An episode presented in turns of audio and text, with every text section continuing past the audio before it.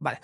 Hola, buenas a todos. Hoy tenemos a Alex Mulet con nosotros, eh, comunicador en YouTube y no sé si aún sigue en el Partido Libertario o ya lo dejó.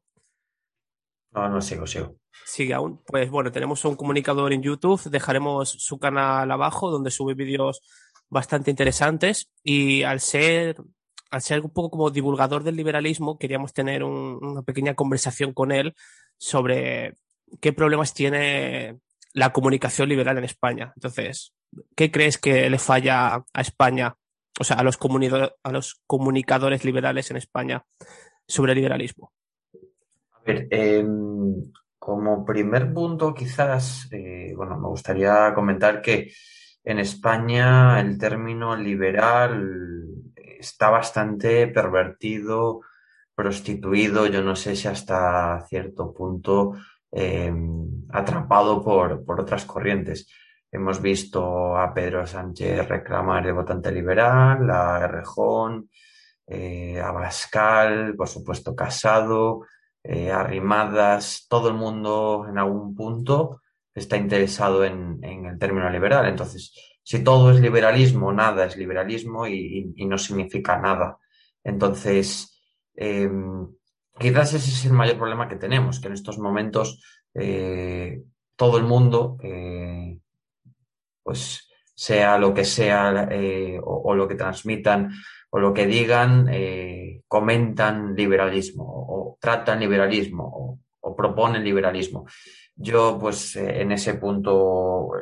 me, he desmarcado tanto en lo que comparto a través de redes sociales como en el contenido que puedo crear y, yo siempre estoy hablando de libertarismo. Entonces, desde mi punto de vista, ¿qué falla a la hora de, transmitir libertarismo? Bueno, pues eh, falla que nuestros megáfonos aún son pequeños por ahora y que pues luchamos contra algo que es muy poderoso, que es un sistema educativo que, que al final moldena las mentes. Entonces, eh, tú tienes una serie de, pues, eh, personas, de, de, gente que ha sido educada durante décadas en un, sistema que enseña que el Estado es bueno, pagar impuestos es magnífico y que pues eh, ser empresario o, emprendedor o, querer montártelo por tu cuenta es poco menos que ser un ser peligroso, que a ver, a ver a dónde vas tú, que lo bueno es ser funcionario y, y, y así pues lo, lo, demuestra mucha gente que está pues a los 30 años intentando sacarse una oposición sin, sin nada que sin nada en contra esta gente, pero sí un poco del espíritu que muestran. Y claro, obviamente eh, en un país que necesita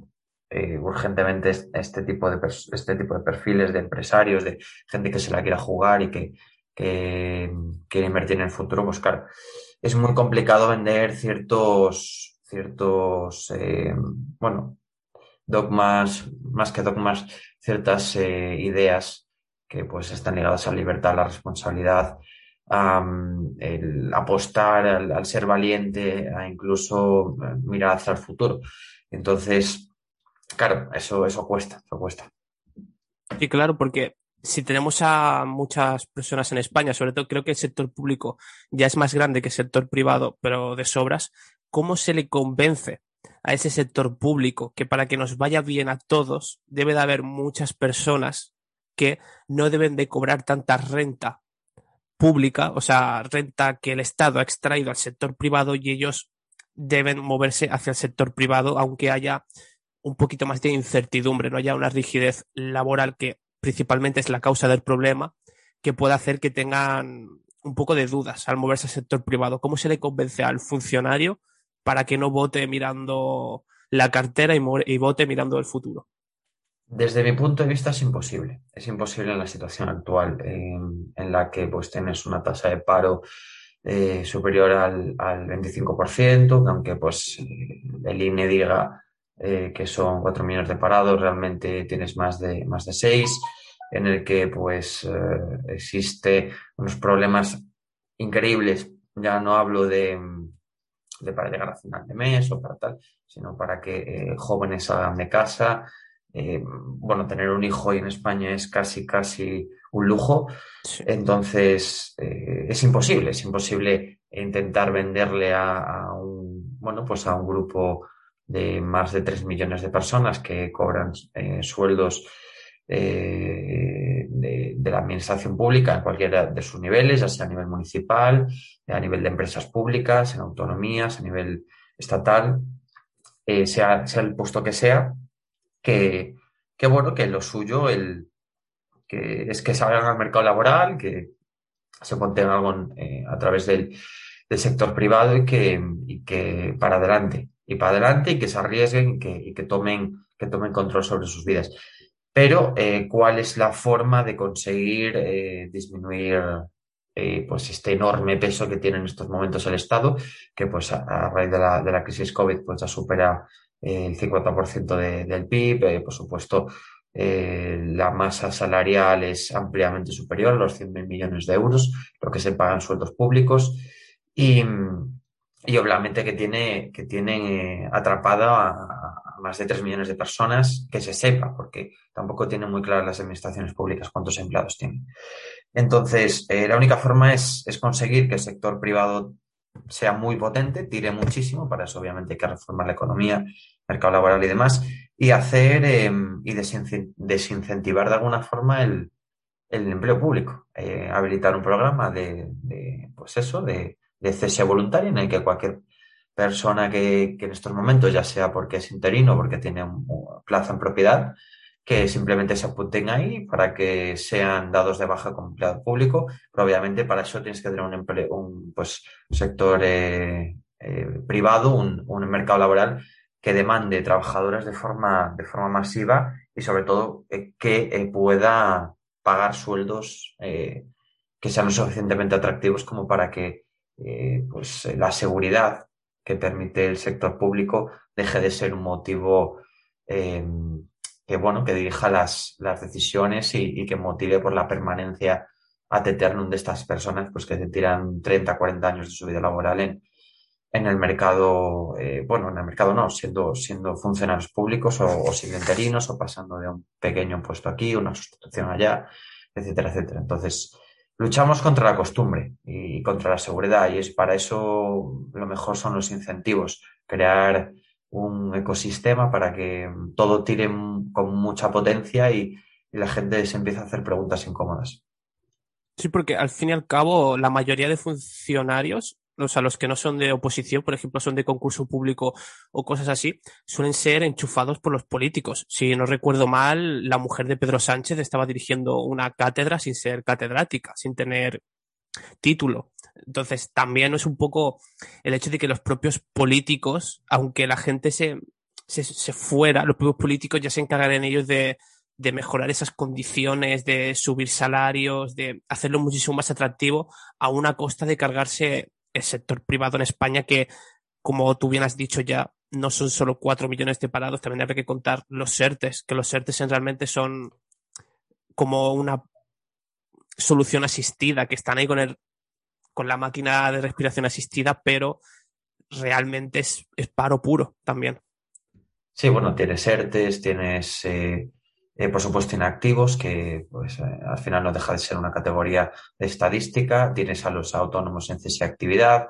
Tienes, por supuesto, a los desempleados eh, comunes y corrientes, que eso ya obviamente ya son más de 4 millones. Si sumas todo, todas esas categorías, eso te da un paro real de, de, más de 6 millones de personas, y 6,3 millones de personas, si no recuerdo mal. Y sobre una población activa, para, para la tasa de desempleo, el cálculo es superior al 27%. Entonces, eh, eso es lo, basándonos en los datos de febrero, del mes de febrero de, 2021. Obviamente, como, como bien mencionabas, pues bueno, siempre va a haber una serie de incentivos por parte de los políticos para eh, pues meter eh, dedazos, meter una serie de población que, ellos estén interesados en, alimentar. bueno, los, los pesebres que, conocemos todos, que, que se han criticado mil y, una veces, pero que bajo mi punto de vista eh, no son ni muchísimo menos seguros en la administración pública. Por suerte, en España, em, y esto viene, y esto viene de muy atrás, hablo, hablo de, siglos atrás, eh, lo que son los cuerpos superiores de, funcionarios del Estado son altamente competentes. Eh, por suerte no, no, somos un país donde pues, los jueces sean corruptos, donde la fiscalía eh, sea un desastre, pues donde la, abogacía del Estado pues no tenga apenas nivel y, demás. Eh, eh, y esto pues trasladable pues a economistas del Estado, etcétera, etcétera. Estamos hablando de puestos eh, de donde han llegado gente con, unas oposiciones pues logradas, después puede estar más o menos de acuerdo en, que esa gente está ahí o no, pero lo que, lo que es el nivel de, esos cuerpos superiores del Estado es, es, muy alto. El problema es que, claro, tienes un montón de, empresas públicas, de asociación por aquí, asociación por allá, eh, puestos a dedo, etcétera, etcétera, que obviamente no son, no son eh, ni muchísimo menos útiles, no aportan nada y, claro, eso es, en parte es una falta de respeto hacia los propios funcionarios que sí tienen esa, pues, eh, quizás esa intención de servicio a la comunidad, así que pues se lo creen, están convencidos de ello y, y realmente hacen un, buen trabajo, porque no nos olvidemos que hay muchísimos funcionarios que hacen un excelente trabajo y que sí, que, que, aportan. Pero claro, después hay otros que, que entre cafetito o cafetito, me voy al súper, me llevo a los niños a, las actividades y demás, pues están, bueno, se la rascan, sea así claro. Y, también es cierto que hay muchos funcionarios que aunque, aunque queriendo hacer un buen trabajo, trabajan mal porque carecen de medios. Eh, no, nos olvidemos que, por ejemplo, está el SEPE tumbado desde hace días debido a un, ataque de ransomware que pues, ha infectado ordenadores que tienen, si no me equivoco, 25 años en media. Y claro, pues que así estamos, la fragilidad eh, dramática que, sufre nuestra infraestructura en cuanto a atender a personas en desempleo, pero que sin embargo a la hora de, pues, eh, dotar de medios para que Hacienda controle la propiedad de las personas, pues ahí tenemos drones, tenemos superordenadores, etcétera, etcétera. Entonces, las prioridades del Estado siempre están donde, donde están, que es en perpetuarse, en, mantener pesebres de gente agradecida que les va a votar, etcétera, etcétera. Y contra eso, pues obviamente tenemos que luchar y, es, es, muy complicado. Al final estamos intentando em, convencer a alguien para que salga de su zona de confort y, esto, esto pasa igual que como cuando, que cuando quieres perder peso. Una cosa es querer, tener la voluntad y llegar hasta el, análisis eh, adecuado, y otra muy distinta es ponerse a comer bien, a salir a correr, a, hacer deporte y mantenerlo en el tiempo. Entonces nosotros estamos en ese camino y obviamente no, no es sencillo. Sí, claro, es como cuando empieza el año nuevo y dices el enero empiezo a ir al gimnasio. Bueno, eso hay que verlo. También siempre voy un poco con esa línea. Y con lo que decías también 25 años tienen los ordenadores de esos funcionarios del SEPE, pero luego ves cómo se tienen que renovar todo el parque automovilístico para los ministros, que son unos 50 millones, si no recuerdo mal, en coches, porque eh, los tienen que cambiar a coches eléctricos para no contaminar. Y luego de hace que se supone ha salido en el confidencial hace unas horas que el ataque proviene de Rusia. Luego, si Rusia te ataca el SEPE, esos ordenadores tienen 25 años. Entonces, ¿dónde están las prioridades y mm, la contabilidad del Estado debería ser mucho menos opaca para saber, a ver, cuáles son vuestras prioridades, estos gastos o estos gastos, hacia dónde se va realmente los flujos de dinero que extraéis vía impuestos a la ciudadanía a comprar coches o a arreglar ordenadores. Porque si es para intercambiar ordenadores, la gente, pues bueno, alguno dirá que no, otro dirá que sí, pero más o menos habrá un consenso común de que, vale, es necesario porque están atendiendo el desempleo. Pero para comprar coches nuevos a ministros es como, a ver, un poquito de cabeza. Sí, a ver, em, de, nuevo esto, esto, es la anécdota y, yo tampoco quiero, quiero que nos centremos en, en esto porque a mí me, hace muchísima gracia el bulo de que en España hay medio millón de, políticos o, de cargos puestos a por políticos. Eso es, eso es rigurosamente falso. Eh, pero claro, suena muy bien y decir que en, España hay más políticos que en Alemania, eso es rigurosamente falso. Eh, pero de nuevo suena muy bien y, digamos que funciona muy bien para sacudir la, indignación de, muchas personas que obviamente pues, pues están muy hasta las narices y han perdido la confianza en, las instituciones, en los representantes, etcétera, etcétera. Al final, em, en España no, existe un problema de falta de recursos, existe un problema de que em, no existe un plan. Vivimos eh, constantemente, em, pues eso, improvisando. Tenemos a una serie de políticos que están muy, muy, muy enfocados en, optimizar al máximo posible la captación de, ingresos públicos, es decir, el robo a través de impuestos. Y pues eh, para eso pues han dotado de toda una serie de, de infraestructura a Hacienda, que obviamente les ha permitido probablemente ser una de las haciendas públicas del mundo eh, más tecnológica, con eh, mayor conocimiento del ciudadano y de las transacciones que realiza. Eh, bueno, solo hay que ver la declaración de la renta cuando, cuando te mandan el borrador, está casi impoluta, o sea, no hay que tocar nada, salvo que, pues como nos pasa a algunos, tenemos un, par de cosillas ahí que, que tocar, porque tienes acciones, porque has viajado al extranjero por temas de trabajo, etcétera, etcétera. Pero eso eh, se contradice totalmente con a qué se destinan esos recursos. Es decir, tú eres óptimo a la hora de recaudar, que después hay mucha gente que dice que en España se pagan pocos impuestos porque hablan de la presión fiscal, cuando eh, realmente lo, lo importante es, la, el esfuerzo fiscal. Es decir, eh, qué persona o, de cada persona cuánto de su renta eh, dedica a pagar impuestos. Eh, el PIB eh, puede tener la composición que tenga y, el total de impuestos recaudados puede tener la composición que tenga, pero eso no es lo importante. Lo importante es cuánto le cuesta a cada persona el pagar sus impuestos durante el año. Entonces,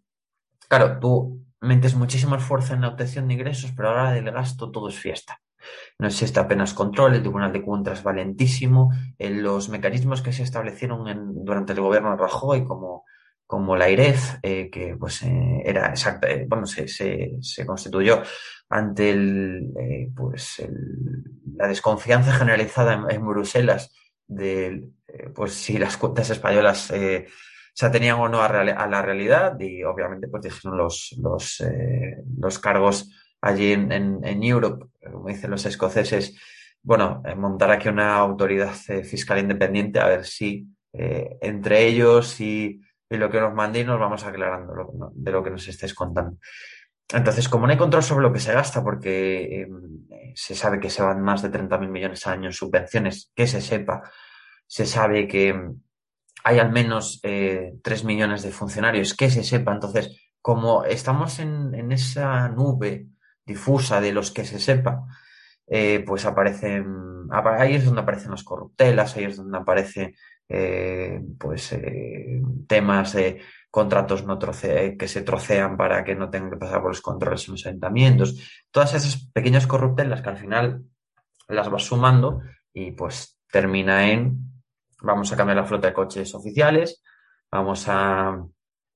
pues lo que se pone una fuente, poner tres piedras como puso Ada en Barcelona, etcétera, etcétera. ¿A que, ¿Eso responde a algo? No, responde a agendas políticas, responde a, eh, pues eh, yo tengo eh, pues una deuda con tal empresario que me financió la campaña electoral en el año tal y pues tengo que, cada poco tiempo hay que cambiar los coches oficiales. ¿Eso está justificado por algún criterio objetivo? No, está justificado por incentivos políticos que nada tienen que ver con los ciudadanos, nada tienen que ver